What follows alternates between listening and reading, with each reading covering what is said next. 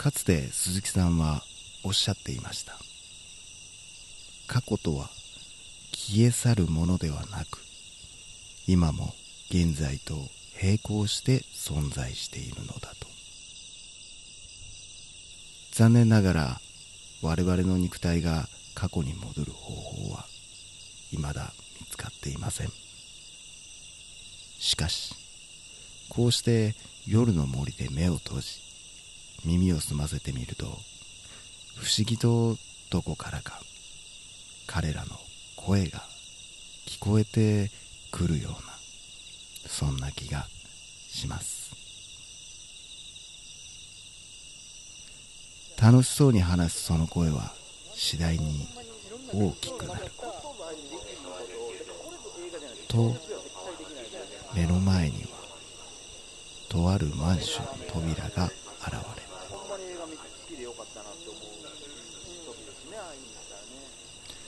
これは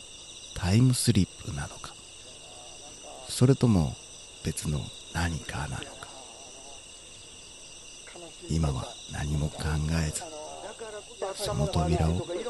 開けることとしよう。昨日。昨日今日か、あきえ昨日ですかね。あの思い出ポロポロの話をツイッターでちょこちょこしてたんですけど、あれもねちょ、まあ、そこまで複雑じゃないですけど、見たことあります？あるある、ずーっと思い悩んできたこと。自分がずーっとコンプレックスにちょっと思ってたようなことが、大人になって解決したからこそ物語が進んでいってしまうっていうこともあって、なんかだからそう思ったこうさっきの嘘もそうですけど、ほんまに無駄なことなんかないんやなっていう。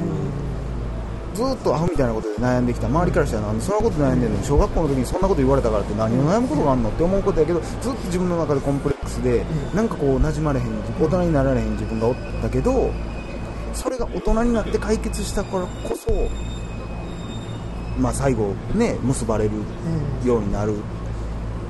それってほんまにあの映映画の中でも映像としてはできますけど子供の時の自分が自分に手を貸してくれたというか。それで一歩進めたっていう、でも人生ってそういうことの積み重ねじゃないですか、ほんまにちっちゃい時になんか抱えたトラウマであったり、勇気であったり、なんならやったり、ねこう、あのーなんか過去と未来はずっと並行してあるみたいな話もそうですけど、そうなんですね、今に自分に至るまでにずっといろん,、いろんな僕がいるわけじゃないですか。なんかそれをねあの映像で見せられたらちょっと感動してまうんですよね。そうやんなって俺だけの力じゃないよなって、今までずっと僕がこう頑張ってるのはずっと僕の後ろにちっちゃい時の僕が頑張ったりしてるから今の僕がおるんやんなっていう、あれってちょっと、はちょっと今いろいろ思い出してんけど、はいはいはいはそういうなんか子供の頃泣いたシーンとかん。出てくるよななんか回想シーンで,、はい。でそういう映画やったか。あのそうです。大人になってその乗り越えるみたいな。あのーなんか主人公のおおおばさんっていうか27なんでもうそのおばさんではないんですけど27の子がなんかこう会社にもちょっとあんまり馴染めず一流企業で働いてるんですけどでなんかちょっと悩みを抱えてて毎年こう田舎に行って土触ったりちょっと畑仕事を手伝うことによってこう満たされないものというかっていうのはちっちゃい時にみんながこう田舎に帰るっていう時に自分だけ田舎がなかったんですね。だから田舎への憧れとかでそれそんなんがちっちゃい時のちょっとまあ気持ちがあったりとかあと恋愛的なもんも多分めっちゃ苦手なんですけどそれはちっちゃい時にその10歳の時にクラスメートでもう貧乏人でめっちゃ服とかも汚い男の子がおったんですね。ででみんなはその子に対してうわくっさとかうわなんとか君の隣やんとかでそのた主人公たえちゃんって言うんですけどたえちゃんはなんとか君の隣にななった時に他の周りの子から席変えてもらいやとか先生言った方がええでとか言われるんですけど、いや私は別にいいって言って、って言ってたんですよ。んででその子がなんか転校するってなった時にじゃあみんなと握手しましょうみたいになって全員と握手したんですけどその最後にたえちゃん隣の席のたえちゃんになった時に俺はお前とは握手してやんねえよっていう言葉を残すんですよ。一番優しくしてくれたタイプそうなんですよ。でたえちゃんはその時にうわ私がこう偽善ぶってそうやって思ってたんバレてたんやって思ったんですよですごいこうそれがトラウマになってしまって大人になってそうやって田舎にずっと行ってるんですけどでその時にこう田舎で生活してる百姓の男の人がおってその人とちょっと恋田舎っぽくなるんですけど一歩踏み出せないんですよ。あれね？柳生敏郎のそうですそうですそうです。めっちゃそれがいいん。ですよで、まあ、畑仕事とかも前向きにやってるんでその人のおばあちゃんかなんかに、あんたあいつのああの子と結婚ってくれへんかみたいな、あんたみたいなええ嫁おらへんわって百姓の仕事も分かってくれるしって言われた時にたえちゃんめっちゃ泣いてしまうんですよ、で逃げ出してしまうんですね。っていうのはもうその昔と一緒で、私が今こうやって百姓の仕事を手伝ってるのは、都会でのこう仕事があってもうちょっと息抜きでやってるだけ、本気で農家をやってる人たちからしたらバカにしてると思われてもおかしくない、はい。でそれがバレたんやって思ってまうんですよ、これもう昔の話と全く同じように取ってしまうんですね、やっぱトラウマになってるんですよ。でそんなつもりは全くないんですけどほんまに来てほしいと思って言ってくれてるんですけどでそれが分からなくてこうわーってなってたらそのギバちゃんが通りかかって何してんすかってでまあ、今のその嫁に行ってくれっていう話はさすがにできないんで昔実はこういう男の子がおって私最後にお前と握手してやんねえよって言われたのって言ったらいやーたいちゃんは何も分かってないなって言われて。でどういうこと？それその子たいちゃんのこと好きやったんやろ？って言われてえなんで？って。だってそんなさ周りの人みんなが文句言っててみんなと握手なんかしたいわけないやん。でお前にはさよならは言わないよっていう意味でお前とは握手せえへんよって言ったんやってって言われて初めてそこであそうかもしれへんって思えてでそのことがあったからこそこうその後ギバちゃんと結ばれることになるんですね。だから、まあ、ちょっと省いてるんであれですけど、そのことでずっと悩んでなくてそのことがもしたえちゃんがちっちゃい時に解決してしまってたら、もうギバちゃんとは結ばれないんですよ。はいはいはい。なんかそういうこうねその嫌なことであっても人生にはものすごい影響をするというかそれもまた一つの人生っていう、いやーまさになそうやねなんかなあのまあマイナスのこととかもあるやんか、はい。生きてたらだけどそれってやっぱなあのーマイナスやけどもちろんなんかちょっと学ぶことあったり、プラスの面ってどっかにあるやん、だか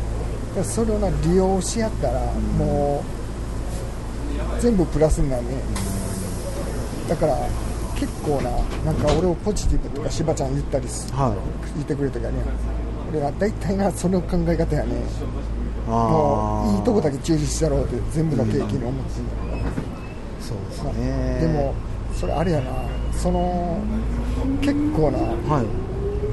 思い出ポロポロ見たのが、はい。若かった時であんまり覚えてなかったけどそれめっちゃええ話いやめっちゃいい映画ですよマジで。それそのエピソードめっちゃいいな。いやのそうですよ。その地底的な話でしょ。たまんないですよ。で最後にこう映像としてでもう帰るっていう日になるんですよでやっぱ一歩踏み出せないんですけど電車乗ってじゃあバイバイっつってで電車でこうたえちゃんが座って都会に帰ろうとしてたら昔のちっちゃいたえちゃんがひょこって顔を覗かしてたえちゃんの顔を覗き込んでるんですよ。そしてそしたら他の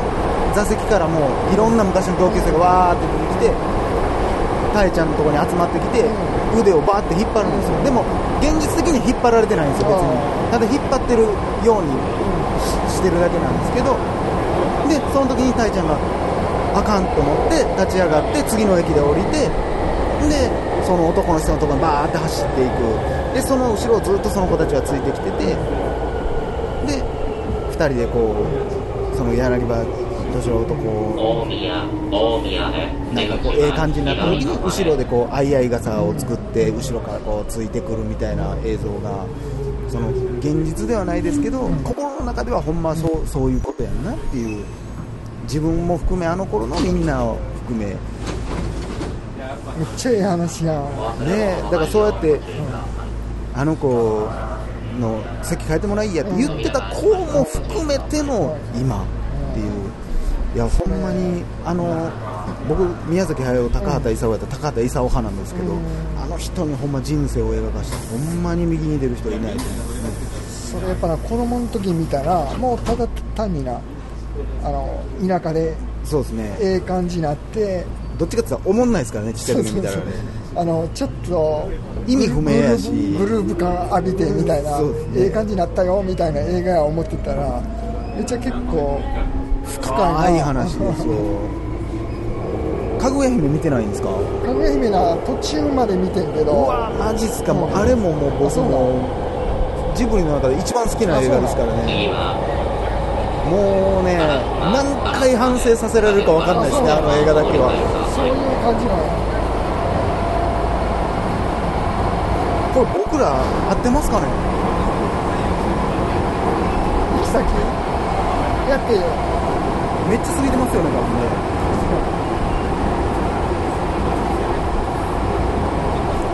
めっちゃ過ぎてるか。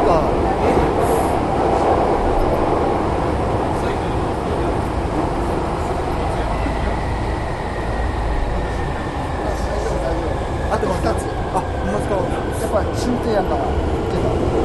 そうですよね、そうですよね。いや、なんかでもたまにね、全然知らん電車乗ったら、切り離しとかあるじゃないですか。いや、ほんま見てほしいですね、思い出コロコロ。いやーめっちゃええなそのほんま子供のエピソードはちょっと感動してもうたわいや